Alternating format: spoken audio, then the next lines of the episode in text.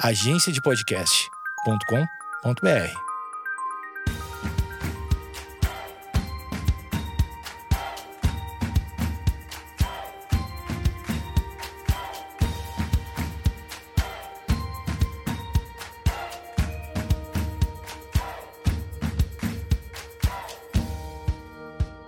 Olá, eu sou o Jeff e esse é o podcast sobre canções. Se tu nunca ouviu esse podcast, está ouvindo pela primeira vez, o Sobre Canções tem episódios semanais, sempre com um convidado, falando sobre processo criativo e batendo um papo sobre curiosidades da carreira. Quem quiser ficar por dentro do que está rolando, me segue lá nas redes sociais, é @jeffsouza no Instagram e no Twitter.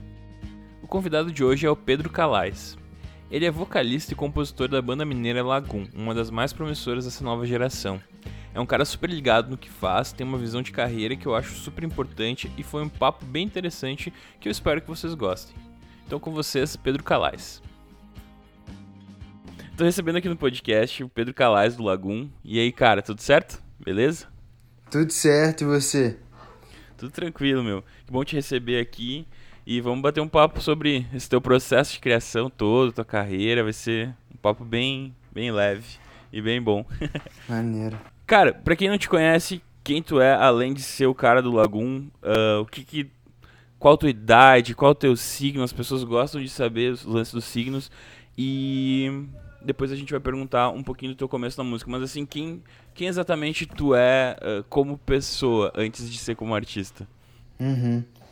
Esses dias eu tive um, uma crise de identidade aqui, eu até escrevi, assim, várias páginas no, no meu caderninho de composição é, tipo assim, para me lembrar do que, que eu sou, o que, que eu já passei Legal. e por que, que eu faço essas coisas que eu faço. Então tá bem fresco na minha memória, assim. Boa, é... isso é muito bom, cara. É, bom demais. Às vezes dá uma perdida assim e desconecta, tipo, em vários âmbitos da vida, tipo, de relação, com a família, amorosa e tal. Aí você fala, caramba, calma aí, o que, que, que eu sou? e aí eu lembrei que eu sou o Pedro, nasci dia 6 de maio de 1996. Recentemente eu descobri que eu sou taurino com ascendente em escorpião. Nossa. É, eu não soube disso durante muito tempo porque na minha certidão não tem não tem é, não tem o horário que eu nasci e aí é, eu tive que ir no hospital que eu nasci, pedir o horário, aí eu descobri isso quase 24 anos depois. que massa. E Cara, eu cresci com meu irmão e a minha mãe. É, a gente perdeu o pai muito cedo, então a minha mãe é, que segurou a onda aí uhum. até hoje com a gente. A gente até hoje está aqui. Ela se casou mais uma vez, mas também meu padrasto morreu também. E hoje em dia a gente é só nós, sacou? Uhum. E eu falo disso rindo assim, mas não é, não é porque eu tô rindo de uma coisa trágica, é porque é engraçado, assim, tipo, a coisa acontecer duas vezes e aí parece que é para ser assim, né? É. Mas foram duas pessoas que acrescentaram gigantemente para as nossas vidas, né? Uhum. E, e fizeram ser quem a gente é. é. E é engraçado que eu acho que se não, se não tivesse sido assim, talvez eu não estaria fazendo o que eu faço, talvez meu irmão não, não faça o que ele faz hoje em dia, ele também é artista, uhum. ele é designer, ele tem uma, uma marca de shapes. Então é uma casa bem rica assim de criatividade, acho que por conta talvez dessa energia feminina que que sempre foi predominante, né? Tipo, quando a gente não estava aqui com a minha mãe, a gente estava com a nossa avó, a gente estava também é, com a moça que cuidou da gente, que é basicamente uma tia nossa, tia Nena. Uhum. Então, sempre rodeado por essa energia feminina. É, acredito que muito venha daí. E e é isso, aqui eu tô, eu moro em Brumadinho, moro num condomínio aqui em Brumadinho. E cresci aqui, meus melhores amigos são daqui, a banda começou aqui e eu tô aqui pretendo sair em breve porque a gente aqui tá rodeado por montanhas e eu sinto que eu preciso dar uma sair para ver um pouco o mundo porque senão fico estagnado só nessa vida daqui, né? Uhum. E por mais que eu seja um cara pacato e caseiro, tô começando a sentir vontade assim de dar um rolê, pensa... ver coisa nova e me inspirar por coisa nova. Tu pensa em mudar para São Paulo? Não, São Paulo não. Acho que São Paulo é demais para mim. eu te entendo, cara. Eu sou de Três Coroas, que é uma cidade muito pequena lá no Rio Grande do Sul, e eu também senti a mesma angústia, assim. Só que eu vim para São Paulo e é uma loucura, cara. Mas, mas, é, mas eu te entendo. E é muito louco como essa pergunta de quem. A, a primeira pergunta de quem a gente é. Uh, eh, para falar para as pessoas como ela revela muito do que a gente do que a gente faz né? É muito engraçado que como, como as coisas da nossa pequenas coisinhas que vão acontecendo na nossa vida refletem no que no que a gente faz hoje assim é tudo uma consequência né? É exatamente. Como como a música entrou na tua vida tu lembra? Uh, a minha mãe, ela era amiga de um casal. E, e esse casal vinha aqui em casa às vezes e tal. E, e a, a mulher, né, do casal, é, trouxe um violão aqui pra casa e uhum. disse que ia me dar o violão e tal. Isso eu tinha uns sete anos. É, seis anos, sei lá. E deixou o violão aqui e disse que era meu. E aí eu já comecei, no primeiro dia assim, já fui descobrindo as notas e já fui criando músicas assim, só de notas, né? É, tipo, eu não sabia nada de harmonia, não sabia uhum. nada de melodia, nem de nada, mas eu já fui criando ali no primeiro dia coisas que faziam sentido, sabe? E fiquei fazendo daquilo um loop e aquilo já me dava uma uhum. sensação. Uhum. E essa foi a primeira vez que eu me toquei com um instrumento. E muito tempo depois, é, esse casal se separou e a minha mãe casou com esse cara, que foi meu padrasto. E. E muito maluco isso, porque durante o tempo que ele estava aqui, eu também ficava com esse violão e. E eu tirava música na internet. E aí, quando eu tinha uns 9 anos, é, já tinha tido aulas de violão com um tio meu, tio Geraldo. E a gente. É, a gente pô, já tinha, já tinha me passado várias coisas assim, os acordes básicos, né? Sol maior, sol menor, dó, não sei o quê. Eu uhum. tenho um tio, que é o tio uhum. Vlad, e ele é um cara que trabalha numa rádio, um cara muito criativo e desde criança ele grava vídeos com a gente, ele tipo vestia a gente de personagens, né, os primos e criava roteiros em cima disso, dublava a gente.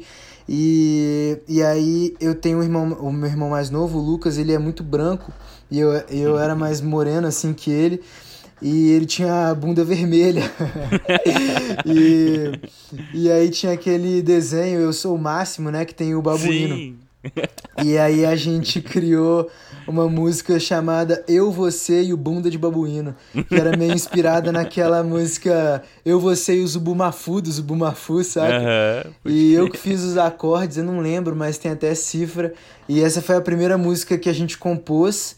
E depois a gente compôs mais que umas massa. outras de zoeira também. E ele era um cara meio ligado a coisas, tipo, ele era um cara meio sei lá, ele gostava de falar de extraterrestre, de coisa de uhum. pirâmide, e ele até chegou a fazer umas letras mais profundas assim, sabe? Uhum. E eu fiz lá os acordes para ele, a gente fez melodia porque ele tinha escrito. Mas as que eu gostava mesmo eram as de zoeira. que massa. Qu assim. quantos, anos, quantos anos você escreveu a primeira música? Ah, oito, nove. Que massa. E depois tu, tu teve Mas banda por um no... tempo você ficou adormecido.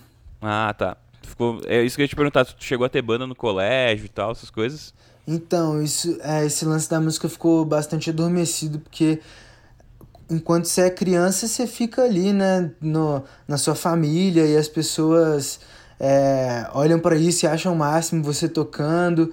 E quando eu comecei a, a, Quando eu mudei de escola e eu já estava ficando mais velho ali, uns 9, 10 é, a galera tava muito ligada em futebol e os meninos estavam entrando na puberdade. E aí tinha uma parada de tipo, ah, eu tenho pelo no sovaco. E tipo uma parada meio maluca assim. E a galera jogando bola. E eu nunca fui bom de bola, meu pé inclusive é muito torto, é muito horrível. E sempre que eu mirava a bola eu não conseguia achar uma direção para ela. E, e eu não jogava bola e não me enturmava com os meninos, saca? Eu andava com as meninas. E hum. eu era meio. me sentia Sim. meio reprimido, assim, por isso, nesse sentido de tipo. Não me sinto bem com os meninos, saca? Eu acho que É, eu queria estar tá Uhum. ali jogando bola e tal, me enturmando. E aí eu fiquei num, num momento meio tipo: o que que eu sou, cara? Que doideira, não me dou bem com essa galera aqui, Uhum. tá bom, eu tô com as meninas. E aí eu ficava ali com as meninas e elas também estavam, tipo, crescendo, não sei o quê, falando de beijar meninos e tal. E aí foi nisso. Aí eu comecei, tipo, mais cedo que todos os meninos a namorar. Eu fui o primeiro da sala assim a namorar, porque eu tava no meio das meninas. E aí eu já comecei a me apaixonar, já comecei a sofrer por isso.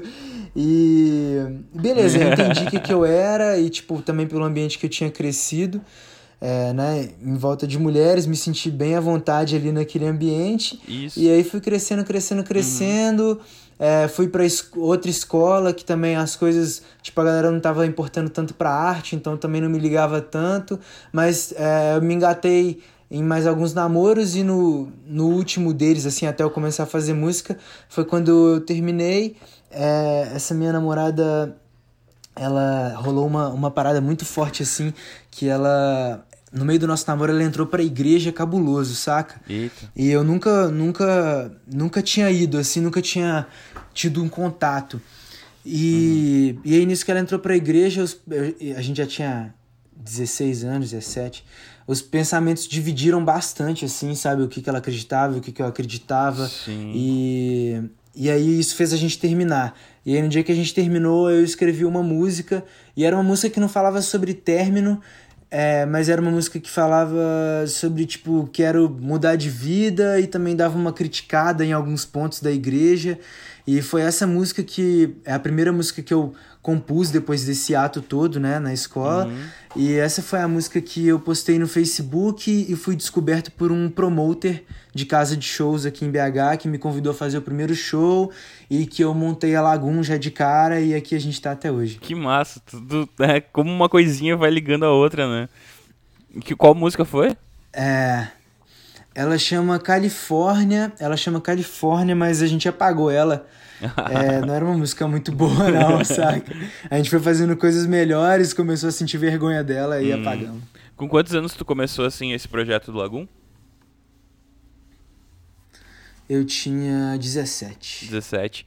Tá, e aí como é que foi esse, Hum. esse lance com a Lagoon? Vocês montaram a banda e começaram a tocar? Já, já rolou música autoral de cara? Ou vocês faziam um cover? É, a gente, a primeira música da banda foi essa Califórnia Uhum. E a gente fez ela, conseguiu o primeiro show. E aí no primeiro show a gente reuniu um repertório assim de Charlie Brown, de vários indies que a galera escutava bastante na época, tipo Arctic Monkeys, Strokes e Ah, tal. massa. Tinha uma cena forte de banda cover aqui em BH, embora a gente nunca tenha feito parte, mas a gente tocava nos mesmos lugares e a gente ia ganhando dinheiro e, e colocando na banda, saca? E aí a gente gravou mais, mais umas duas músicas é, com essa grana que a gente recebia do dos shows que a gente fazia no final de semana. A gente chegou a ter uma, uma agenda cheia, assim, pra, pra banda de moleque que tocava. A gente fazia oito shows por mês, sabe? Nossa, é bom, né? É, tocando cover e só na cidade. É, a gente fazia acústico, a gente fazia de tudo. Uhum. E, e aí a gente recebeu um. É, a gente recebeu não, a gente ficou sabendo de um de um programa que o Midas, Midas Music, Uhum. tava lançando que era tipo uma coletânea, saca? De que eles iam pegar artistas que eles iam selecionar, se mandava música, e aí você pagava por um preço mais acessível e gravava lá com eles. Sim. E aí essa foi a terceira música que a gente gravou, que é a, ela chama Senhora, ela existe até hoje. E, e essa música também acarretou em muita coisa pra gente, porque a gente ganhou um concurso de rádio com ela, que tocou aqui em BH também. legal. E a coisa foi tipo desembolando, saca? Uhum. Muito sim, maluco. sim. E como, e como surgiu a, até chegar no. Acho que. A, a, e moça, acho que foi a primeira, assim, que, que rolou muito, assim, né? Velho, tem muita gente. Tipo assim, é porque hoje em dia a música é muito segmentada, assim, se pá, Uhum. saca? Tipo.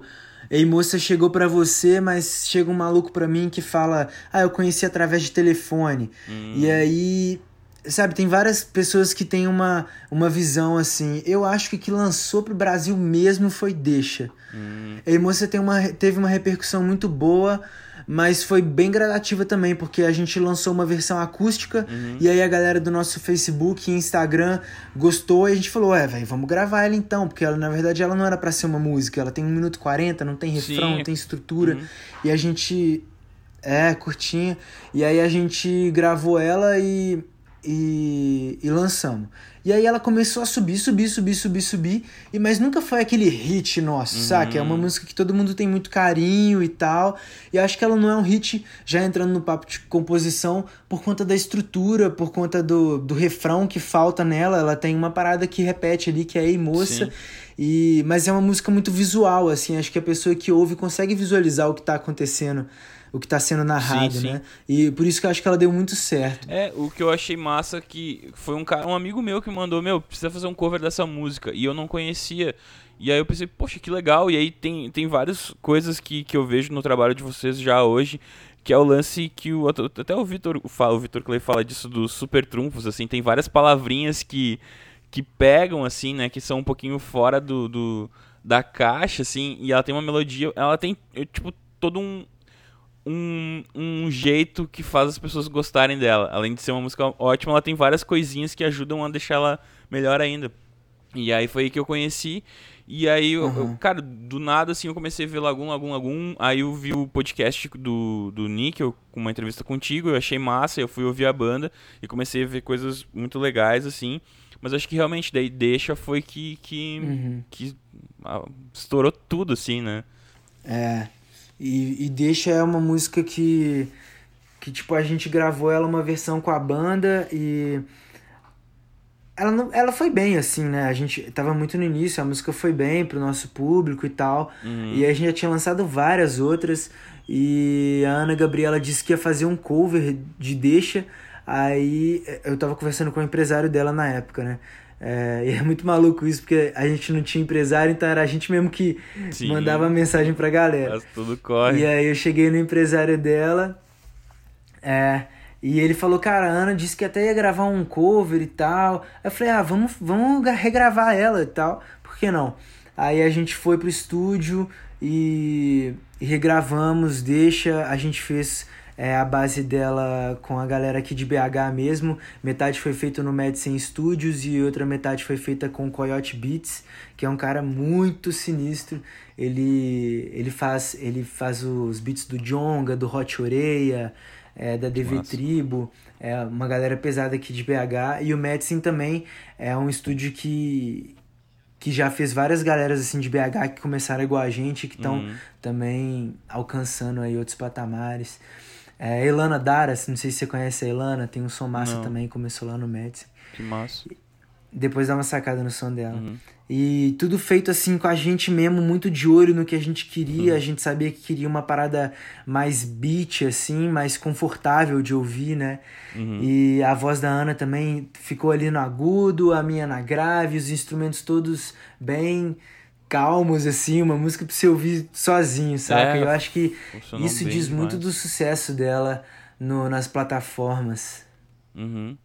Acho que a galera, quando tá ouvindo música no dia a dia ou em casa, quer muito ouvir uma coisa confortável, né? Sim. E a gente não se ligava nisso, mas a gente fez isso sem querer, porque tava confortável pra gente, tava gostoso. Uhum. E aí quando foi ver, bush, virou o nosso maior sucesso até que hoje. né? massa. E, e que ano que foi lançado a Deixa?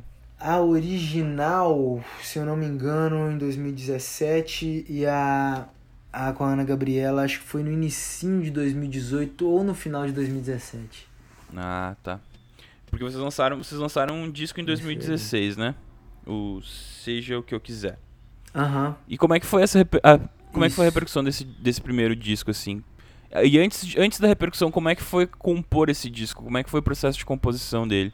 Então, esse é um disco que ele ainda tinha, um, tinha uma herança, assim, do que do que eu tava sentindo daquela relação que eu te falei da minha namorada que tinha entrado pra igreja, assim. É, inclusive o título é, o título é uma, é uma referência a isso, Sim. porque é- essa, essa música vem, essa, esse título vem da música Pra Lá de Bagdá, que ela fala, tipo assim, eu tava saindo daquele momento de escola, de tipo pessoas querendo dizer, é, ah, você tem vocação pra isso, você poderia fazer isso, não sei o quê, e tipo, eu tava bem perdido, e, e falei, cara, eu acho que eu quero música mesmo. Eu fiz aqui várias músicas, eu acho que é isso mesmo. E tem uma frase na música que é Seja o que eu quiser. Porque tem aquela frase popular que é Seja o que Deus sim, quiser. Sim. E aí eu tava bem revoltado com isso, tipo, não, mano, eu vou trilhar o meu caminho, eu vou trilhar o que eu quero fazer. E a gente botou o nome do disco de Seja o que eu quiser. E Pra Lá de Bagdá é uma música que fala sobre isso, né? Sobre eu traçar o que eu quero fazer. E uhum. o processo de composição inteiro do disco foi feito aqui no meu banheiro. Todas as músicas foram feitas no meu banheiro, é o lugar que eu sento para compor. E. Cara, é um disco bem cru, assim, né? Ele tem pouca coisa, ele é meio duro. É, eu acho que eu cantava, eu não cantava bem na época, tipo, eu fui aperfeiçoando o meu jeito de cantar e dando uma característica para isso. E os moleques também, tipo, todos to sempre tocaram muito bem, mas todos evoluíram bastante e a gente não tinha muito conhecimento de de mixagem, de efeitos e tal. Então acaba que uhum. é uma uhum. coisa tipo como se a gente estivesse tocando ali ao vivo, né? Sim. E, e é um disco que ele deu muito certo porque, como eu te falei, a gente fazia shows já tocando cover e tal, e colocando nossas músicas no meio disso, e a gente dava muito CD, a gente imprimia uhum. de mil em mil cópias e levava para as casas de show e jogava pra galera. Então chegou um momento que todos os jovens que saíam na zona centro-sul de Belo Horizonte tinham o nosso CD no carro, saca? E a nossa música foi se espalhando assim. É, e, é, e é massa essa visão, porque tem uma galera que, que começa na música e pensa, meu, eu preciso ganhar grana e eu preciso vender o CD. E, tipo, uma banda que tá começando vende o CD a, a 20 conto e, e, e é muito difícil tu vender disco quando tu tá começando. Teus parentes compram, mas a galera em geral. É. E é massa essa visão de, tipo, meu, eu preciso divulgar, eu preciso entregar os CDs pras pessoas e investir na carreira. Acho que é um passo bem importante, assim, pra, até para quem tá ouvindo pensar nisso. Que, tipo, querendo ou não, é um investimento que tu precisa fazer, né? Acho que vocês tinham essa, essa consciência de a gente precisa investir no projeto pra, pra dar certo, né? É, tipo, tiveram momentos assim que a gente ficou dividido, saca? É, gente da banda precisando de grana, precisando é, pagar faculdade e, e a gente teve que, tipo, beleza, tá precisando agora? Tira agora e tal, mas é, não vamos, não vamos cair nessa de tirar toda hora, tira só agora porque tá precisando. E uhum. a gente foi se construindo assim dessa maneira, sabe? Com uma consciência já do financeiro e eu sempre tive a preocupação da carreira e do marketing e os integrantes foram se moldando não só musicalmente, mas também nos deveres da banda, saca? Ah, que massa. É, quem, quem mais precisava de grana naquela época é, foi quem ficou com a parte do financeiro hoje em dia. Tipo, a gente tem um escritório hoje de pessoas que tomam conta é, da estrutura toda, uhum. mas os integrantes são os donos dos setores, sabe? tipo, massa. eu sou o dono do marketing, fulano é dono do financeiro, o outro é dono uhum. do merchandising, e a gente foi se dividindo assim. É, porque, querendo ou não, é uma empresa, né? As pessoas às vezes têm um pouquinho de dificuldade de. de, de uh, não é nem separar, mas é tipo ver muito o projeto como arte. É, uma, é arte, mas também é business, né? Então, essa visão de, de, de ser empresa, falta, às vezes, eu sinto que falta para quem tá começando, às vezes, né? Pelo que eu entendi, para vocês funcionou isso, né? da galera cada um saber sua responsabilidade uhum. e fazer rolar o, o, seu o seu a sua responsabilidade, né? Sim, sim. É. E, isso acaba trazendo união no trabalho pra gente, né? Porque a gente não fica só naquela de, de tocar e pá. Acaba que a gente, tipo, ah, e aí, como é que tá aí na área de não sei o quê? Acho que isso dá uma juntada no trampo, mas ao mesmo tempo também dá uma afastada na amizade, assim, saca? É. Eu sinto que no início a gente tava muito mais pela curtição, pelas viagens, e, e do nada a coisa ficou séria. Tipo, cara, tem que, tem que ter meta na parada. E como é que tu acha, tu acha que isso influencia de algum jeito o teu, teu modo de compor. Em, em, às vezes, de repente, tu, tem, tu, tu se pega pensando, cara, eu preciso fazer uma música assim, ou isso não, não influencia nada? Influencia, assim, eu. É, principalmente pensando em álbum, eu acho que a gente. Todos os álbuns tiveram objetivos, assim, né? Uhum. Mesmo que não fosse não fossem objetivos declarados, a gente ia equilibrando as coisas. Por exemplo, no primeiro foi a primeira coisa que saiu e a, o nosso objetivo naquele momento é precisamos lançar um álbum. Sim. E precisamos botar a música pra galera ouvir e descobrir quem a gente é. O segundo, a gente veio depois de Deixa, depois de Não Vou Mentir, de Telefone, de Bem Melhor, de, coisa, de Eu Não Vale Nada, que eram coisas tipo assim que lançaram a gente também bastante pro Brasil. E Sim. o segundo, eu sinto que ele tinha um objetivo de. Cara, a gente tem que mostrar que a gente não é só deixa, que a Uhum. gente não é só ei moça, sabe? Que a gente tem um trabalho sólido e tal. Então acaba que a construção do segundo disco foi uma coisa mais bem pensada, tipo, ah, tem essa música aqui que é a música que vai tocar na rádio e tem essa música aqui que a galera vai bater cabeça no show e tem essa aqui que a galera vai ouvir no quarto e ficar pensativo. É, Então a gente teve essa consciência no segundo álbum, mas eu sinto que ele é um álbum é, um pouco preocupado, assim, porque a gente tinha uma coisa a apresentar e a zelar e a gente fez ele com muito cuidado, sabe? Isso deu uma característica pra ele de tipo, caralho, as letras são muito bem construídas e é, os instrumentos entram na hora certa, mas ao mesmo tempo não é um álbum que, tipo, você sente uma parada tipo, caramba, causaram, sabe? A gente não causou. A gente fez o nosso melhor pra construir uma coisa foda. E agora nesse terceiro álbum que a gente tá fazendo é o álbum que eu sinto que a gente vai causar pra gente, né? Porque a gente falou, velho, foda-se, mano. Vamos fazer o que tá dando na cabeça, vamos fazer a música mais pelo sentir do que pelo pensar. Uhum. Então é um álbum que pra mim tá sendo tá sendo muito louco e eu sinto que ele é o álbum da minha vida até Que agora. massa. E, cara, voltando um pouquinho na, na tua história, quais, assim, os- a- as bandas que tu ouvia quando tu começou? Tu falou que vocês tocavam Charlie Brown. Mas o que que tu acha que, quando tu era criancinha, assim, ou Uhum. no começo da adolescência, quais artistas que tu mais ouvia? Eu não eu não ouvia, velho. Não ouvia Não? música. Eu comecei a ouvir música com uns 13 anos, porque rolava, tipo, muito.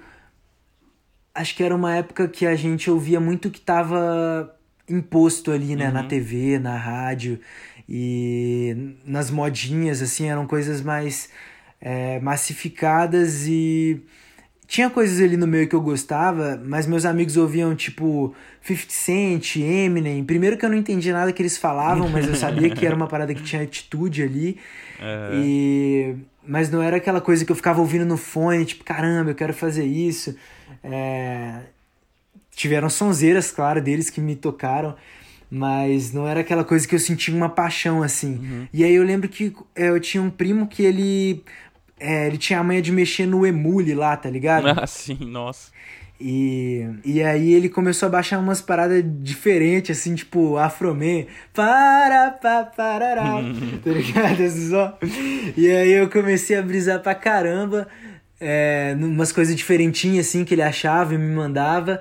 E aí eu comecei a ouvir música e comecei a entender música. E aí eu abri mais é, o ouvido pelo, pelo que antes chegava até mim, mas não me atingia diretamente, né? E até que numa dessa eu eu fui convidado para ir no aniversário de uma amiga minha no Rio de Janeiro. Ela é de Niterói, eu fui para Niterói, a gente foi pro Rio numa van para ver o show do Charlie Brown e eu baixei antes é, a discografia inteira do Charlie Brown. E e fui ouvindo até o Rio de Janeiro e aí eu me apaixonei pela banda lá. Tinha nossa tinha moche assim no show sabe? Da galera se empurrando. E eu senti uma coisa muito louca assim não só pela música mas pela energia que rolava ali velho. O Chorão era um cara muito explosivo falava palavrão pra caralho e eu adolescente ali naquele momento aquilo me tocou assim sabe Sim. e aí eu fui entender que era a mesma coisa que o 50 Cent e que o Eminem meio que falavam ali, claro, com outra linguagem de rap, mas era uma, uma atitude ali passada, saca? E aí eu comecei a entender de fato a música, porque antes só chegavam palavras e a galera, nossa, é demais, eu não entendia porque era demais. Aí eu passei a entender a música. Que massa. E, cara, e é engraçado porque, que nem tu falou do Charlie Brown, como, como, como te influenciou. Eu sinto que, que a, o Lagoon tá influenciando uma galera, assim, porque eu trabalho com composição lá no, lá no Midas e chega muito artista, cara, com referência de Lagoon e eu fico. Ah, você é do Midas, mano. Eu falei do Midas É. aqui. Nem tava sabendo. Que massa. É, eu trabalho, eu sou compositor lá no Midas. E aí é muito, é muito massa isso, cara, porque como. É, enfim, tô fazendo música pra bastante gente. Muita gente pede, ah, eu quero o Charlie Brown, eu quero não sei o que, passa essas referências. E, e tá chegando uma galera nova que já vem com referência de Lagoon. E isso eu achei muito massa, cara. Tipo, é, conversar com um cara que hoje é referência pra uma galera que tá fazendo música pra hoje e pra frente, entende? Tipo, tu tá influenciando uma galera. Eu não sei se tu tem essa noção que, tipo, que o teu som, o que tu escreve, hoje é referência pra muita gente, assim. Não sei se tu, tu tem essa noção. Tem, tem, tem essa noção. Às vezes eu, eu escuto, tipo. é, eu sou muito antenado, assim, a novos artistas e o que as pessoas têm lançado e tal. E às vezes eu escuto músicas, assim, tipo, que saíram e falo, ah, eu sei de onde você tirou isso. Saca? Tipo, que são referências minhas. E, mas eu não me incomodo com isso porque eu roubo também de vários artistas. E. E acho que a- é, é disso que vem, né? De, né, tem aquele livro Roube como artista, eu tô falando roubar, porque eu já tô muito Sim, familiarizado sim. com essa com essa linguagem. Aham, a gente Mas fala é, bastante aqui. tipo, criar é pegar uma referência e, e seguir em cima dela, né? Então, Sim. eu tenho percebido isso na música, saca? Tu faz um. um- agora, en- entrando num, num- mais no lance da, do processo de composição, assim. Tu é um cara que, que acredita em inspiração ou tu é um cara mais da pesquisa, assim? A- até acho que é uma pergunta interessante pra gente fazer. Pra, pra, pra ser feita em relação aos álbuns, assim. Tu faz algum trabalho de pesquisa sobre. eu, Uhum. eu- são referen essas referências aqui eu gostaria de ter num álbum. Ah, faz esse, ou é tudo meio intuitivo, assim?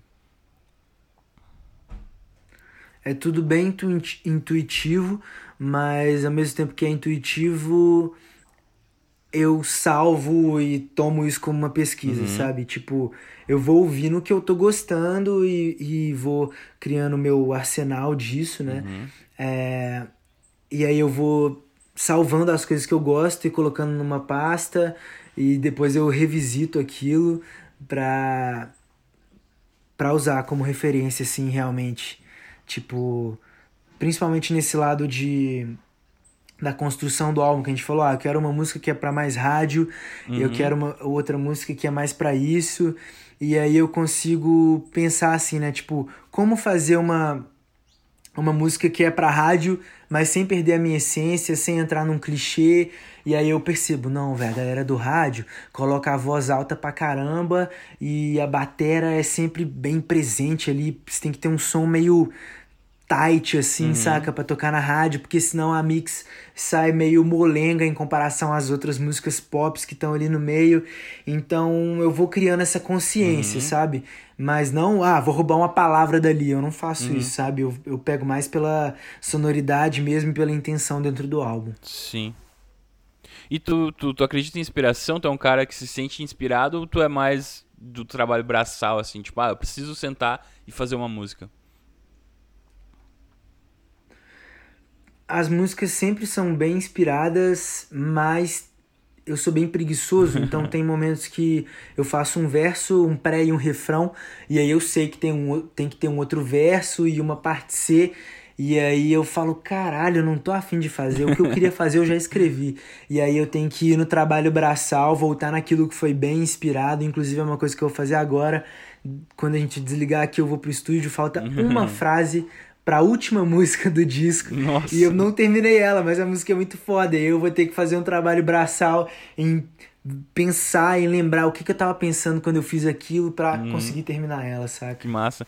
E tu, tu, tu é um cara que, que quem tu falou, tu guarda numa pastinha eh, referências que tu gostaria de. Eu tenho uma pasta no Spotify, uma, uma playlist no Spotify que é roubar. Então, acho que é, é isso que eu quero, Aham. eu quero saber de ti, assim. eh, como é que tu faz pra organizar essas ideias? Tu, tu é um cara que ah, tem frases e tu vai criando frases, tu vai anotando em algum lugar, e aí depois tu revisita isso. Como é que funciona esse teu processo? Eu, eu- algumas sim, algumas eu não anoto, algumas é na hora, sim, sabe? É tipo sentar e, e fazer. É, tem, eu tenho vários jeitos de fazer isso. Às vezes a, a música vem inteira na hora, às vezes eu vou juntando pedacinhos que estão aqui no meu caderno. Então, acho que pra mim não tem regra, saca? Uhum. Eu tenho só que estar tá num, num estado de espírito ali aberto aos pensamentos e a ideias das pessoas que estão junto comigo. Mas essa é a minha única regra, assim, para compor, sabe? Tem que estar tá suave. Não adianta você estar tá preso e fazer a parada. Sim. Uh, e tu te prende muito a, a questão de, de métricas e harmonias, ou tu, meu, que rolar, rolou? Ou tu pensa, ah, eu preciso colocar essa harmonia aqui. O que rolar, rolou. Uhum. é, e questão de, de rimas e métricas, não, assim? Não, que ro... Ah, não, eu tô com isso na cabeça. Uhum. eu tô com isso na cabeça, inclusive, de, tipo, tem que colocar essa melodia aqui.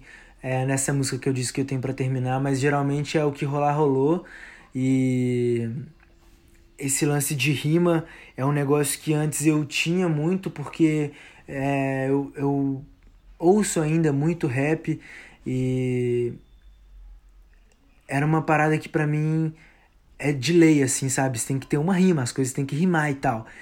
E aí eu comecei a ouvir Super Combo. Ah, e massa. aí o Léo não rima nada com nada.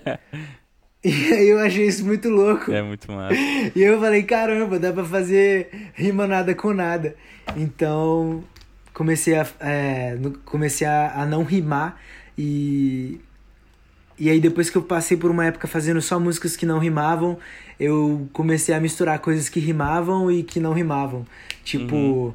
dentro, da fra dentro da frase coisas rimam, mas no final da frase, com o final da, da frase que vem, não precisa rimar. Uhum. Tipo, ei moça, sei lá. Ei moça não rima. Sim. Mas é uma parada legal. Sim, sim. E acho que isso dá uma cara. dá uma cara mais descontraída pra música, talvez, sim, né? Sim, com certeza. Porque tem músicas que é tipo amor com dor, com flor, com não sei o quê. e aí você vai ouvindo aquilo e falando, cara, isso tá muito bonitinho, isso tá muito empacotado. E não é essa a intenção que eu quero para as músicas da uhum. Laguna. É, massa porque é a quebra de expectativa, né? A falta de rima é a quebra de expectativa. E acho que quando tu quebra a expectativa, a pessoa faz, opa, tem uma coisa aí. E eu acho que é muito massa essa quando, quando rola essa, opa, tem uhum. uma coisa aí. Total. E qual, qual, a importância, qual a importância que tu dá para as letras nas, nas tuas músicas? Na mensagem que tu quer passar? Cara, pra mim, a mensagem da música é, é claro que ela é importante, mas não a mensagem que eu quero passar. Acho que mais importante que a mensagem que eu quero passar é a mensagem que as pessoas vão interpretar. Então, a minha intenção fazendo a música é que ela seja aberta a interpretações e visões. Uhum. Tipo, eu não posso fazer uma música que para mim tem uma mensagem muito forte, mas que para alguém não vai ter pé nem cabeça e a pessoa não, não vai conseguir ligar os uhum. pontos, uhum. sabe? Então eu tenho essa preocupação de fazer com que a música seja uma parada visual, primeiramente. É uma coisa que eu até ouvi num, num podcast do, do Alexandre Níquel, ele estava conversando com o Konai, e eles falaram sobre é, a música da, da Marília Mendonça, que é música que você consegue visualizar ali onde ela tá e com quem ela tá uhum. falando uhum. e o tom que ela tá dando. E isso para mim é o mais importante. E aí depois que, que você consegue fazer com que as pessoas entendam o que você tá falando, as palavras que você coloca, as situações que você coloca dão cor para isso. Uhum. E a arte é aberta para interpretação, né? Então, é essa a intenção de como as pessoas vão receber a mensagem. Não, eu, eu acho eu acho massa isso que tu falou, porque uh, eu, eu, sinto bastante isso. Eu até tava conversando. Eu entrevistei no podcast já o Bruno Calimã e o Pablo Bispo, e aí eles estavam falando sobre isso. O Pablo Bispo falou do Calimã, que o Calimã é roteirista, então ele, ele vai criando o roteiro da música e quando tu vê, tu já criou todas as coisas. Quem, ah, na fila de um banco, um tal de Fernando, tipo, ele até dá o nome do, do cara que tá na fila do banco. Uhum. E eu sinto isso no, no teu trabalho, assim, a, é bem construído, tipo, tu consegue... Eu até tava conversando com um artista que a gente, a gente tava trabalhando, falando sobre isso, que a, hoje as pessoas ainda estão com um pouco de dificuldade de entender isso. Quanto mais tu pintar o quadro, mais tu de escrever o roteiro é mais fácil as pessoas se identificarem. Que nem, por exemplo, oi, oi, liguei para dizer que eu já não vou voltar. Tipo, tu consegue ver o cara com um telefone na mão falando, ó, liguei para dizer que eu já não vou voltar, não me espera em casa, não, não, não, não, não peço jantar. Tipo, tu consegue ver a pessoa ali, tu, tu imagina a pessoa sabe, tu descreve todo todo o cenário, assim, eu acho isso é muito importante. Acho que faz com que as pessoas se identifiquem, né? Aham. Uhum. Eu acho que essa é a grande chave, assim, pra composição. Boa. E quais compositores tu acha que te, mais te influenciam? O Léo Ramos, do, do Super Combo, é um cara que me influenciou bastante. É, o de Leve é um, é um rapper de Niterói. E é um cara que eu ouvi muito, assim, ele fala umas. Ele faz umas rimas muito engraçadas e muito descontraídas, assim, aquele cara que. tipo assim, como é que você chegou nessa conclusão, sabe? Como é que você chegou nesse tema pra música? É, bastante, assim, do, do rap me influenciou bastante porque eles têm um vocabulário muito vasto, é muito bizarro isso. Eu tava ouvindo agora, inclusive, o, o álbum do Emicida, é. Amarelo. E, tipo, de onde o cara tira tanta palavra, saca? E ouvir as palavras que ele fala me, me inspira muito. Eu não sou muito de ler. Eu tô lendo um livro agora, mas eu não, não sou muito de ler. E pela música eu sinto que eu absorvo, inclusive já pegando referência, né? Porque o cara já fala ali uma palavra com uma entonação e com uma melodia Sim. que eu vou guardar isso para mim, sabe? Vou usar isso de alguma maneira. É... Acho que Charlie Brown também me influenciou bastante.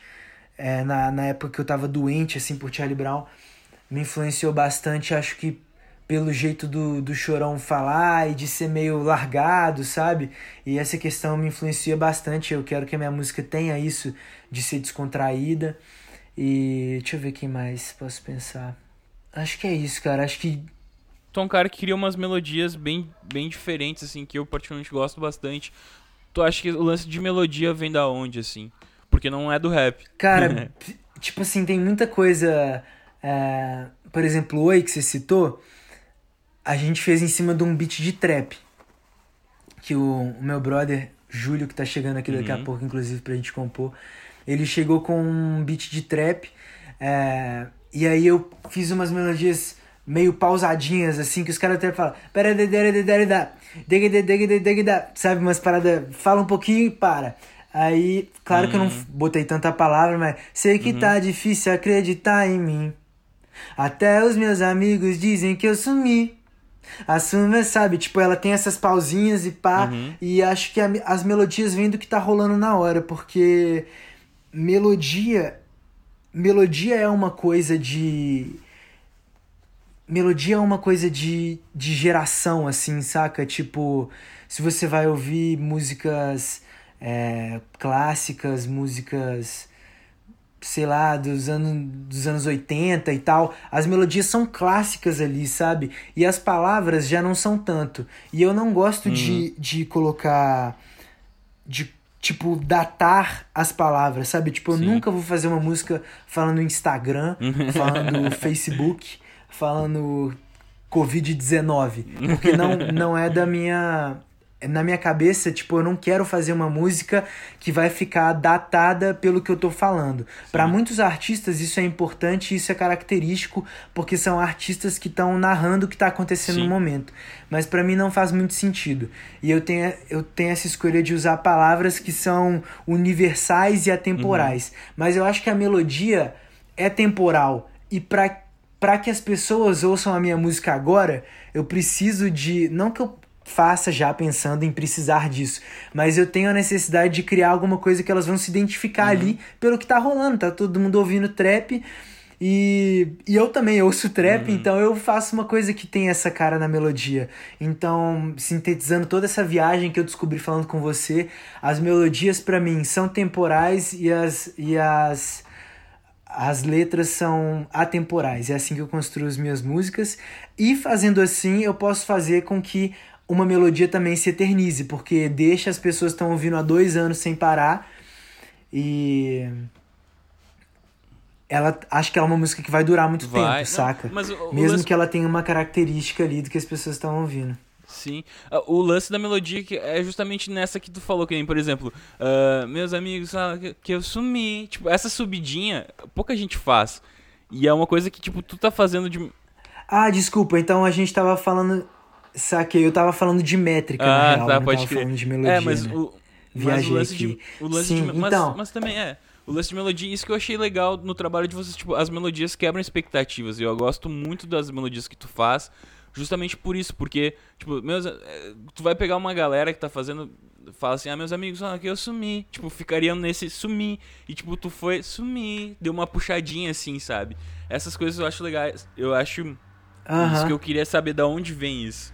Sim, saquei. Cara, eu acho que isso vem de super combo pra caralho. Eu acho que o Léo é muito cabuloso, mano, em melodia. E eu me inspirei muito, assim, na, nas paradas que, que ele fez. E eu não sei de onde também, é muito de, um, é muito de, um, de uma biblioteca que a gente tem na cabeça e tipo, isso vai fazer sentido. E antes de tudo, a música tá na cabeça, né? A música não tá no papel, a música não tá na cantada, a música não tá no, no disco, sabe? Uhum. Tipo, a música tá na cabeça e, e você tem que ter na cabeça o que, que você quer fazer e não sei porque isso ficou na minha cabeça. Mas eu acho que o Super Combo é muito foda de melodia e tô citando aqui sem saber. Se é realmente isso que me inspira. Mas agora eu entendi isso que você falou e aprofundando mais, eu acho que tipo, eu sou influenciado pelas coisas do momento e faço músicas inspiradas nisso, mas as melodias elas vêm dessa mistureba toda. Ah, que massa. Cara, e como tu acha que o, o exterior influencia o teu interior? Tu é um cara que tá atento às coisas, sei lá, do mundo ou tu é um cara já mais do, do introspectivo, de pensar, de ver uma pessoa conversando e aquilo te influenciar ou nada disso? Não, eu, eu as minhas coisas vêm do, do exterior e inclusive é por isso que eu tava te falando que eu queria dar um rolê, morar em outro lugar por um momento, porque eu sinto que, que as coisas estão esgotando e eu tô me tornando o cara que fica pensando e para mim pensar muito não é bom porque eu tenho uma tendência a remoer as coisas e isso vai me deixando triste. Eu começo a pensar no passado e começo a tipo perder perder a, a confiança em mim mesmo e perdendo a confiança em mim mesmo, quem vai ter confiança em mim e tipo como eu vou conseguir fazer um, um trabalho que seja forte o suficiente e eu dependo muito disso de ver as uhum. coisas, uhum. sabe? Inclusive eu, eu fiz um. Eu anotei no meu caderno aqui, depois que eu, eu te contei, né, que eu escrevi várias coisas no caderno sobre quem eu era e tal. Uhum. E aí, depois que eu passei por isso tudo, assim, eu escrevi: preciso continuar a viver. que massa. E aí, não coube no meu, no meu caderno viver. Viver um do lado uhum. do outro. Tipo, acabou a folha, eu tive que escrever o ver embaixo do vi. Uhum. E eu nunca tinha separado a palavra viver. E aí, eu escrevi assim no vi, eu vi, no uhum. passado. E ver, eu preciso continuar a ver as coisas, sabe? E a vida é justamente isso, mano. Você tem o vi, que é tipo, tudo que eu vi me fazem ser uhum. quem eu uhum. sou, e constrói, tipo, os campos que eu já sei o que funciona, o que não funciona, o que me faz feliz, o que me faz triste. E tem o ver, que é o que vai te mover a continuar a ver as coisas e isso logo vai ser vi e vai ser a sua vida, sabe? Então massa, eu cheguei cara. a essa conclusão de que se eu ficar só no vi, remoendo as coisas e não tiver o ver, a minha vida vai parar em algum momento e eu preciso continuar a viver, vendo as coisas. Sacou? Que massa. Preciso sair daqui.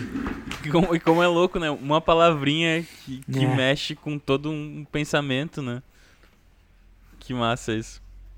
Aham. Uhum. Cara, quais recursos tu usa na hora de compor? Tu falou do caderninho. Tu usa muito caderno, tu usa bloco de notas no celular, tu gosta de gravar melodias no celular. Quais recursos tu usa? As pessoas. É uma pergunta que às vezes eu achava besta, mas as pessoas que escutam gostam dessa pergunta, porque cada um faz de um jeito e é muito louco isso. Uhum. Cara, meu caderno, ele é. ele é um anexo da minha cabeça.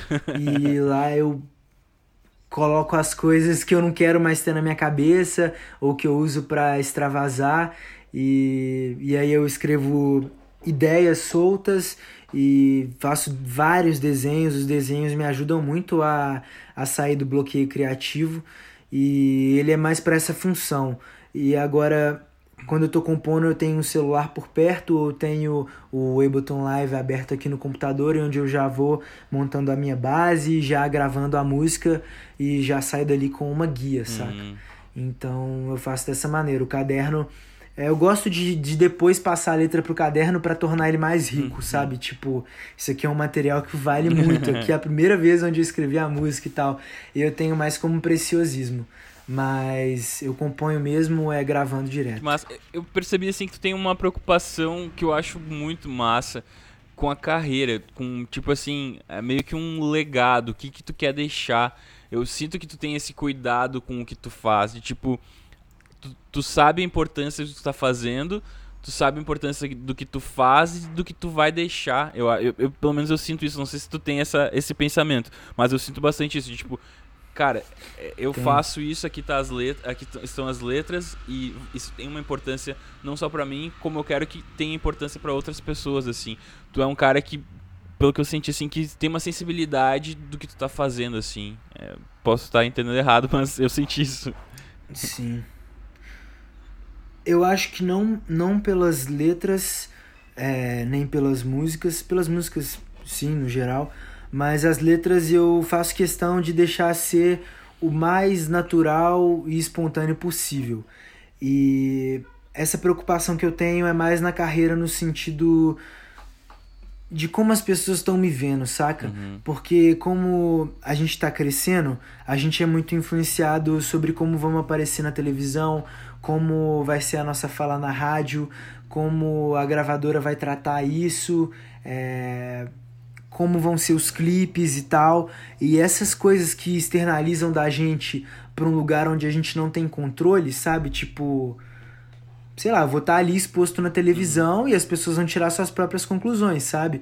E as músicas acaba que quem escuta mesmo são nossos fãs, eles já estão acostumados com a gente, eles já conhecem a gente e sabem exatamente o que a gente uhum. é.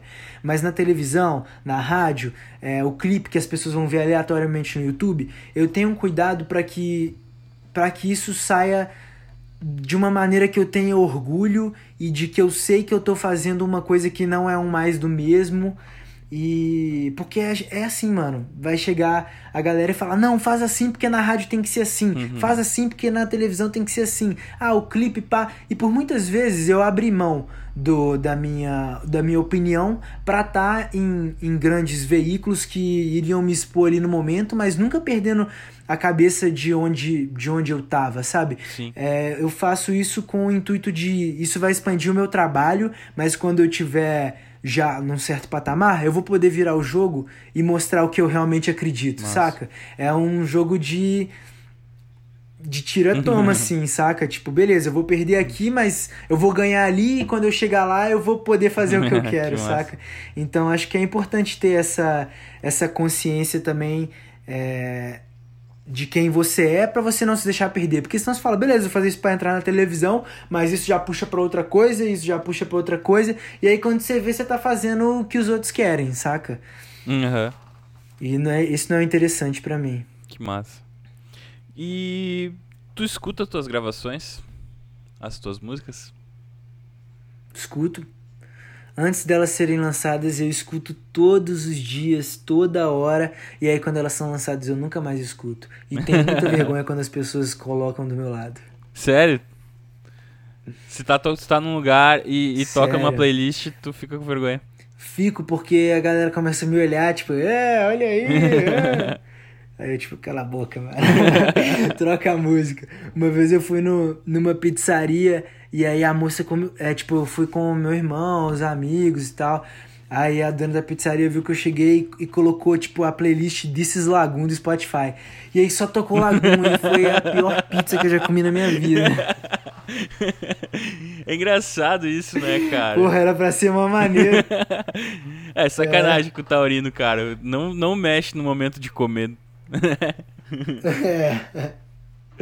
Cara, tu já fez alguma música por encomenda? Fiz, fiz, fiz, uma, fiz telefone por encomenda. E eu gostei tanto que eu não entreguei. a gente gravou telefone. Tu pode e... falar pra quem era? Ou não? Era pra, pra uma artista de sertanejo. Ah. Fiz também uma música pra uma novela e eles não aceitaram a música. Não que não aceitaram, mas colocaram uma outra, não uhum. pegaram a minha. E aí eu passei ela pra uma outra banda e ela tá sendo gravada. É, mas eu não sei se ela vai uhum. sair, porque essa banda tá gravando várias e vai ver que vai entrar que não vai entrar. Mas era uma música que eu fiz pra novela e, tipo, como eu não gostei dela assim pra minha banda, é, eu passei adiante. pra frente, uhum. saca? E hoje eu também. É, e hoje, tipo, já que eu terminei o álbum inteiro da Lagoon e agora os assuntos que a gente vai trabalhar vão ser mais coisas de.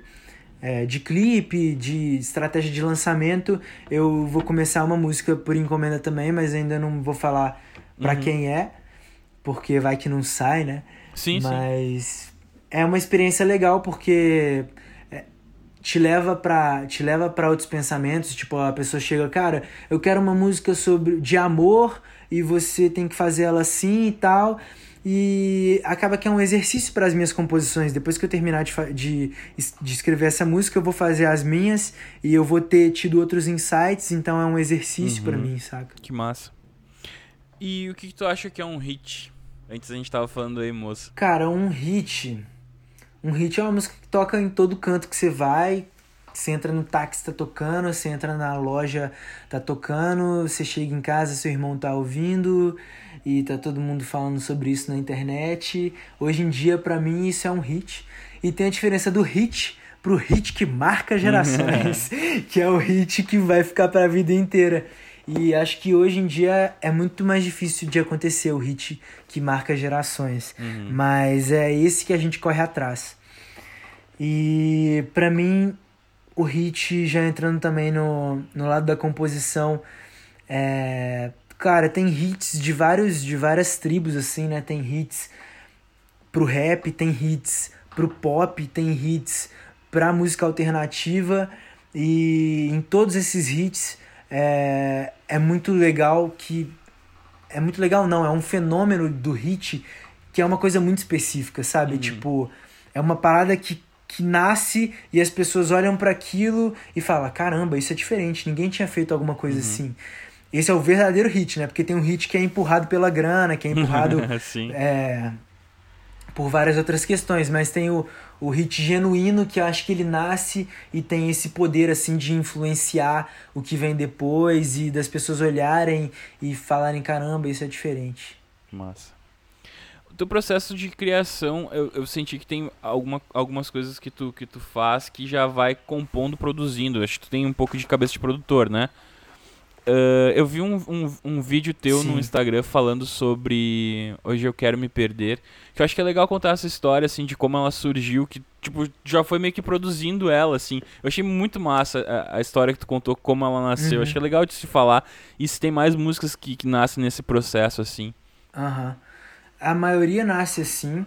Hoje em dia são poucas que nascem no voz e violão. Antigamente nascia muito mais no voz e violão, e acho que as músicas estão ganhando características diferentes por conta disso. No voz e violão, as coisas são mais canção, assim, e, tipo, até vejo que é uma coisa mais fácil de espalhar por pessoas que fazem cover, porque é uma música que naturalmente nasceu no violão, uhum. sabe? Então, ela tá em casa ali sendo tocada no violão e ela se espalha dessa maneira. É, e hoje em dia eu tenho feito muito no, no já produzindo, porque eu posso, velho, posso sei lá, fazer coisas que eu não sei fazer. Por exemplo, em Hoje Eu Quero Me Perder, eu não sei fazer um riff de violão, uhum. não toco, eu toco mal.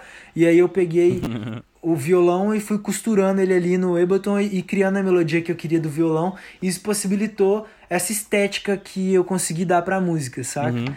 E acho que isso dá uma grande diferença, assim, no trabalho em si. E é muito gostoso, velho, porque você já vê a música, você já visualiza como como você quer que ela seja, né? E pode Sim. ser uma treta também, porque você vai levar para um produtor e ele vai querer dar outra cara. Mas aí a gente bate o pé e fala, não, vai ser assim. Boa. Não, tô brincando, tô brincando. Esse lance de, de produtor também é uma parada que a gente tem aprendido, bastante agora a trabalhar em conjunto, a ouvir e tal, porque se você põe a energia ali de travar o processo, a música vai ficar uma merda. Sim.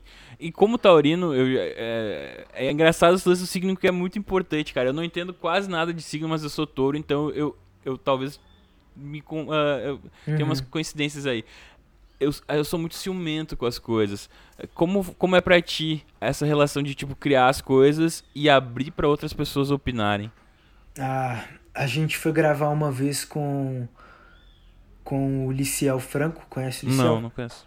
O Liciel, ele é mineiro e na época ele tava morando em Jacarepaguá. Ele é um cara que já produziu várias coisas assim do underground. É, acho que a coisa mais mainstream assim que ele já produziu foi Detonautas. Hum. E ele é um cara que ele tem tipo um laboratório na casa dele onde ele faz é, os próprios equipamentos, a própria mesa, os amplificadores e tal. Ele é um cara. É, ele é taurino também, ele Uhum. nasceu no dia 6 de maio, igual eu. Eu acho que é 6 de maio, se eu não me engano, posso estar errado. Mas quando a gente chegou lá, a gente tinha algumas músicas nossas. é, inclusive, não vou mentir que a gente lançou depois, mas como outra gravação. E a gente foi lá gravar, e além de gravar e ter os aprendizados dele é, sobre. do jeito que ele gostava de fazer as coisas, bem visceral, assim. é, a gente, ele conversou com a gente sobre coisas de ego, sabe? Tipo, de. E ele falou assim, cara, quando você tem uma banda, você tem que fazer aquele negócio que a galera coloca na cara de cavalo, que é aquele negócio que tampa a visão da lateral. Você tá ligado? Ele falou, quando você tem uma banda, velho, você tem que botar aquele negócio do cavalo e seguir. Porque se você for é, ouvindo tudo que todo mundo tá falando, você vai perder do seu caminho e do seu foco, saca? Eu acho muito importante, eu faço isso muito, é, eu mostro pra amigos que eu confio e que eu sei que estão comigo no caminho Sim. Que estão mirando nesse caminho que eu quero ir. Aí eu ouço. Mas se alguém que veio, pô, meter o dedo na parada e que não tá nem aí pra esse caminho e que quer me levar para outro caminho, aí eu não escuto. Então, eu acho que é muito importante, tipo assim, claro que eu sou ciumento com as coisas e eu não gosto de gente falando mal do meu trabalho e tal, mas se eu sei para onde eu quero ir e eu me abro para pessoas que também querem ir para esse lugar para ouvir a opinião delas, por exemplo, meus colegas de banda, aí beleza. Agora não acho que é saudável para sua música e para sua carreira ficar ouvindo tudo e todo mundo que não tem noção do foco que você quer dar. É, eu acho, eu concordo super, super, super com isso, porque é, às vezes tem gente que, cara, eu já ouvi que nem assim, eu lancei as primeiras músicas na internet um cara me falou assim, pô, é legal tuas músicas, mas elas são muito curtinhas. Aí eu pensei, ah, meu, né, com todo respeito, mas foda-se. e aí quando eu fui gravar com o Lucas, É, a sua identidade, mano. é, e, e aí quando eu fui gravar com o Lucas, que é um, É sua que identidade. é um cara né? do rolê que sabe, ele falou assim, meu, o melhor das músicas é que elas são curtinhas. Aí eu falei, tipo, pô, imagina se eu tivesse escutado o cara, que não, né, tu- beleza, não é, não tô falando que não tem que considerar a opinião Sim, das pessoas, total. mas tu tem que filtrar, eu acho, né? Com certeza, com certeza. Eu também já li vários comentários assim é, na internet de gente me mandando coisa e tal. Mas, mas foda-se. Não tá na minha banda, não tá. não é meu amigo, foda-se. Isso aí. Cara, qual música que tu mais gostou de ter escrito e a que tu menos gosta? Telefone é a minha preferida. Primeiro porque a letra dela, assim que eu ouvi, que, tipo, que me pediram uma música pra sertanejo, é, eu me liguei que era uma música que tinha que ter sacadinhas Uhum. na letra, sabe? Tipo, as pessoas têm que. Ah, entendeu o trocadilho, saca? Uhum. E eu gostei muito de ter feito isso e a sonoridade que a gente deu pra ela é muito inspirada em uma banda que eu amo, que chama Sticky Fingers, e foi o primeiro trabalho que a gente conseguiu fazer tendo eles como referência e isso ditou muita coisa pra gente a partir de então. É, e ela é minha preferida, assim, porque a gente conseguiu fazer o que a gente queria fazer. Massa. E a que eu menos gosto, cara. Acho que, tipo assim, eu gosto muito da música Reggae Bom, que é a música que tá nesse, nesse disco Coisa da Geração. Mas essa música foi uma confusão dentro do estúdio, porque ela. Ela teve várias versões, ela teve umas três versões até a gente aprovar a final. E ela tinha uma parte C muito linda e que um dia eu dormi no estúdio e o Jorge, o nosso guitarrista, falou pro produtor, cara, apaga essa parte C aí, que ela não tá fazendo muito sentido e tal. E aí ele apagou a parte C e quando eu acordei do, do cochilo assim no sofá, os caras tinham apagado e eu fiquei muito puto e é, é uma música que eu não gostei assim de produzir, mas eu gosto muito dela. Sacanagem, meu. O cara não pode nem dormir em paz. Sacanagem. É. Ah, tem uma parte no podcast que é o por trás da canção que eh, o convidado escolhe uma música e fala um pouquinho mais sobre ela, assim. Ah, qual música tu acha que, que, que as pessoas que tem uma história legal que a gente que tu poderia contar um pouco melhor sobre ela? Cara, Deixa eu fiz ela no estúdio do Liciel, que uhum. eu te uhum. falei. E eu não lembro como, como eu escrevi ela, ela me pareceu. Pareceu, tipo, que eu recebi ela, saca? Tipo, ela saiu, mano. Ela saiu em cinco minutos, ela depositaram ela na minha cabeça e ela saiu pela minha boca. e. E deixa eu compus ela. É, eu não, não sabia muito fazer acordes. E eu afinava o violão assim, tipo, ia rodando a, as tarraxinhas lá e achando uma afinação, tipo, brão, tocava o violão assim. Eu fazia um acorde com as cordas soltas, sacou? E eu fiz isso no, no violão e descobri dois acordes que hoje em dia eu uso muito, que são meus acordes preferidos e não sei por que eu amo eles. E eu fui tocando e saiu deixa. E Oi também tem uma história muito legal, é, que é uma música que eu fiz depois de um rolê que eu dei é, eu, a gente estava fazendo muito show todo final de semana e a gente foi fazer um show no interior aqui de Minas, numa festa universitária. É, e aí a gente terminou o show e a galera tava voltando para casa, ia voltar para casa, né? Uhum. Mas tinha um quarto de hotel lá e, e eu decidi, falei, galera, acabou o show aqui, mas tem uma galera que eu conheço aqui, acho que eu vou ficar e curtir um pouco a festa e amanhã eu volto para casa. E aí a galera voltou na van, eu dormi lá um dia. E aí quando eu voltei no dia seguinte, eu falei, caramba, que doideira, que audácia uhum. me sair da, da equipe e, e, e voltar sozinho para casa. E aí eu fui voltando para casa e pensando em tudo que eu tinha feito, né? Eu liguei para minha mãe, mãe, eu não vou voltar hoje, eu vou voltar amanhã, porque eu vou ficar aqui e eu vou curtir o rolê, e eu vou ver o dia amanhecer. E, e eu fiz isso, saca? E no dia seguinte eu cheguei em casa e compus a música dessa maneira, assim, tipo, a história que eu tô falando oi pra minha mãe, né, mãe? Não vou voltar, não me espera uhum. em casa, não deixa jantar, hoje eu vou sair para ver outro dia amanhecer, só tô ligando para te avisar. Uhum. E aí eu falo também sobre, tipo, sei que tá difícil acreditar em mim nessas paradas, tipo, toda hora eu furo os nossos uhum. compromissos. Uhum. Até os meus amigos dizem que eu sumi, eu me distanciei muito da minha galera por conta do trabalho. Mas foda-se, essa é a vida que eu escolhi Sim. e eu vou levar ela até o final. Eu tô disposto a passar por esses perrengues e abrir mão de várias coisas. Às vezes eu fico distante de mim mesmo e remoendo pensamentos, mas eu sou um artista e eu componho músicas a partir disso. E não me leve a mal, tô só te falando que eu vou ficar aqui mais um dia para curtir um rolê, porque chega de trabalhar. Que sacou? massa. E é isso. Que massa, meu. Uh, ah, se puder contar aquela história do, do Hoje eu quero me perder também acho que é legal de se falar. hoje eu quero me, hoje eu quero me perder tem uma história bem legal de, de como ela, ela como ela surgiu nesse processo meio compor produzindo, né? Se tu puder repetir essa história, acho que é legal. Uhum. Cara, posso repetir essa história e tem uma história também que eu posso contar que é de Pedro, que é uma música muito que eu gosto muito também ah, do, do Coisa da Geração. Uhum. Mas assim como assim como Pedro, hoje eu quero me perder também foi composta produzindo ao mesmo tempo e foi no momento que eu tinha acabado de conhecer a minha até então namorada. até então digo que até então não era, mas hoje ela é minha namorada. E eu conheci ela de um jeito muito maluco. Ela é atriz, ela trampa na Globo e eu tava. A gente foi fazer programa da, da Fátima lá, uhum, saca? Um encontro sim. com Fátima Bernardes. E aí a gente, eu, eu, quando a gente estava viajando para ir para o Rio de Janeiro fazer o um encontro, eu tava com a sensação de que eu ia conhecer a minha namorada. e eu falei isso pra nossa empresária. Falei, Carol, eu tô sentindo que eu vou conhecer minha namorada hoje. Eu acho que ela vai sentar do meu lado no nossa. avião. Ah, lá é, Pedro e tal. Beleza. Não ligou. Aí eu não conheci minha namorada na ida, a gente fez o, pro, o programa, o encontro. E aí, na, quando a gente terminou assim o encontro, chegou a moça da gravadora que leva a gente pra, pra TV e falou: Pedro, adorei, foi demais, eu tenho uma filha, eu quero te apresentar e tal. aí eu falei: Cara, eu tava falando com a Carol hoje que eu ia conhecer minha namorada e que eu tava sentindo isso e tal. e aí a Carol falou: É mesmo? Aí eu falei: Caramba, será que é a minha namorada que eu vou conhecer?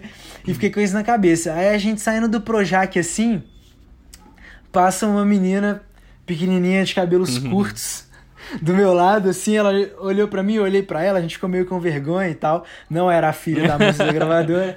Mas aí eu voltei para casa e quando eu cheguei em casa, ela tinha me seguido no Instagram e eu já tinha seguido ela antes uma vez. E aí a gente começou a trocar ideia, trocar ideia e, e comecei a entrar num estágio de tipo. É, isso é o que tinha que estar tá acontecendo na, na, minha vida uhum. agora, sabe? Tipo, eu consegui seguir minha intuição, assim, pressentir uma coisa e a gente foi criando um laço muito forte. E já na terceira vez que a gente estava dando um rolê, ela veio aqui para BH, pro Festival Sarará, que a gente tocou. E aí eu rompi meu ligamento nesse dia no, no festival e ela me levou para um parque de diversão com o joelho muito, muito inchado. E foi um dia muito maluco, assim, mas eu tava vivendo aquela parada de tipo. Cara, o que que tá acontecendo na minha vida? Tipo assim, eu tô simplesmente sendo levado pelas coisas, saca? E quando eu me sinto assim, é a hora que a inspiração vem. E aí eu cheguei em casa e comecei a tocar violão e misturar é, as notas que eu tava tocando e programar elas no uhum. live, né? E eu comecei a. Me deu uma vontade de botar uma bateria e um flow na música meio anos 90 ali, meio aquela música do uhum. Shrek, Hey now, uhum. sabe, All Star. E aí eu fui construindo, fui construindo do mesmo jeito que eu, que eu tava sentindo a vida naquele momento, que as coisas estavam me levando é, de um jeito intuitivo, eu fui escrevendo a letra e ela saiu em cinco minutos também. E, e essas são as músicas que, que são para acontecer, uhum. né? E ela foi a que a gente escolheu para para dar a primeira partida no álbum, né? É a música que a gente quis que estreasse essa nova fase, porque eu senti nela a intuição e a, que eu não sentia há muito tempo assim. Massa. Tem o refrão tu até falou que foi do Deco, né? É, o refrão é do Deco. a gente tava compondo várias coisas assim numa vibe meio divertida. E aí a gente começou a fazer uma música triste lá em um momento, e aí ele, tocando a base que eu tava fazendo, ele falou, hoje eu quero me perder em você. E eu achei isso genial, porque a música tava falando de várias coisas que eu via na minha namorada e achava muito foda, assim, nela. E, e era justamente isso que estava acontecendo, eu tava me perdendo uhum. nela e o clipe a gente fez isso, é tipo eu de peruquinha, sabe? e ela bom. com a minha roupa, tipo a gente se misturando ali de tanto que a gente tava conectado. Que massa. E Pedro? Pedro foi de um final de semana que eu decidi ficar sem celular, fui viajar com a minha família e aí eu desliguei o celular e eu fiquei uma semana na praia. É, mas no caminho do aeroporto eu fui sozinho e a minha família já tinha ido antes. E aí eu comecei a gravar sons das coisas com o celular, porque eu ia desligar e ia sentir falta disso depois, sabe? E aí eu comecei a gravar sons do aeroporto, de pessoas conversando, e aí de coisas ali que me impactaram. Eu tava com fome de manhã e eu fui comprar um pão de queijo, ele custou R$7,90 e eu fiquei bem bolado com isso. É muito caro, cara. E aí no avião, muito caro. E aí no avião é, eu falei, caramba, eu vou deixar meus problemas para trás e, tipo, olhei pela janela do avião e vi o quanto as coisas estavam pequenas ali perto da minha vida, sabe? Tipo, perto do que eu sinto. E o, o meu celular muitas vezes me amplia, assim, para problemas de eu ficar vendo a vida das outras pessoas uhum. e achando que a minha é pior uhum. e sentindo esse desconforto. E no avião, olhando para a janela sem o celular, eu percebi isso. E aí eu cheguei lá na praia, transferi todos os áudios do meu celular é, pro, pro, pro computador e eu tinha levado um microfone, uma plaquinha de áudio e eu cantei sobre esse trajeto inteiro do avião, né? Chegando lá, dando de cara com o pão de queijo 7,90 até o Não Colapse Pedro. Curto ápice Pedro. Amanhã é outro dia, então vai se vai dormir cedo. Que massa. Que massa. Cara, uh, eu sempre pergunto no final, assim, coisas uh, eh, para inspirar as pessoas. Tipo, livros que tu gosta, que tu falou que tu lê pouco, mas uh, filmes, séries, coisas, uh, ou sei lá, discos que tu acha que tem uma importância na tua vida. Se puder listar um de cada, dois de cada, não sei, uh, mas que tu acha que, que constroem o Pedro, que te influenciaram assim. Cara, sobre livros e filmes, é, acho que não tem nada que me constrói muito assim, tipo, que a mensagem de um filme ou de um livro é, me inspire, mas todo livro que eu leio e filme que eu vejo, alguma coisa fica na minha cabeça, saca? Uhum. E tem livros assim que foram um livro que foi decisivo assim para mim, para eu mergulhar numa história e tirar coisas, é um livro chamado O Pacto, que é um livro que tem até um filme, quem atua é o Daniel Radcliffe. Esse filme é muito louco, mano, é muito bizarro, assim, são tipo dois... É, é um cara que ele se apaixona por uma mulher e ela é maravilhosa e ele tem um amigo que é meio pirado da cabeça e esse amigo dele começa a ficar meio doidão e rebelde e, e ele, porra, ele abusa sexualmente da namorada do melhor amigo. Tipo, é um Meu livro bem Deus. perturbador. Não leiam se vocês não quiserem se sentir mal. E esse livro, tipo assim, ele me deixou muito perplexo, mano. Tipo, caralho, acontecia muita desgraça, assim. E o cara, ele faz um. O, o principal, ele faz um pacto com o diabo pra descobrir quem foi que abusou sexualmente e matou a mulher dele, né? Caramba, eu tô pesando muito podcast. não não, não tem problema. né? e, e é um livro bem trágico, assim, porque as pessoas começam a culpar o cara achando que foi ele, né, que, que fez isso com a mulher. E aí ele faz um pacto com o diabo pra descobrir quem foi. Porque ele conseguia ler o pensamento das pessoas. E esse livro, tipo assim, me mergulhou, velho. Me mergulhou. Eu- fiquei, o tempo que eu tava lendo, eu me sentia muito mal, muito pesado. E Mas só que não sei por que esse livro me capturou, sabe? Mesmo antes das coisas acontecerem, de, de, dele, de acontecer isso com a mulher dele, dele fazer o, o pacto, eu já tava, tipo, vidrado no livro. E aí tinha uma parada que ele falava que o, que o, o cheiro do cabelo da mulher dele era de limão. Hum, E, tipo, por mais que eu não tenha feito nada com o que eu ouvi, que eu, com o que eu li no livro sobre essa loucura toda, eu fiquei com isso, tipo, caramba, o cara, o cara mesmo estando na desgraça, ele ainda lembrava do cheiro de limão do cabelo da mulher e tal, e ele sempre lembrava disso com muita com remorso, mágoa, sei lá.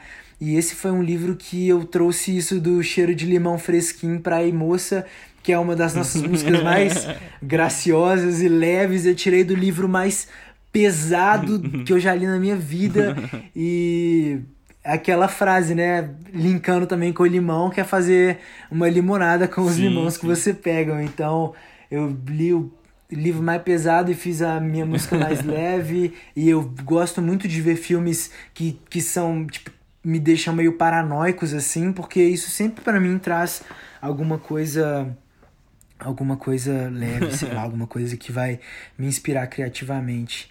É, mas não leiam esse livro no pacto, porque ele pode te fazer mal.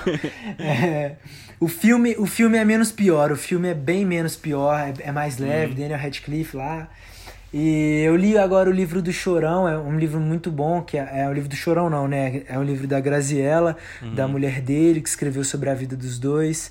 É, agora eu tô lendo 100 Anos de Solidão, é um livro bem legal. É, ele tem uma história, ele é bem grande, mas tudo vai se conectando, isso também fica bem dentro. E eu gosto muito dos filmes. é, eu já vi um, um filme que chama Mr. Nobody, é um dos meus filmes preferidos.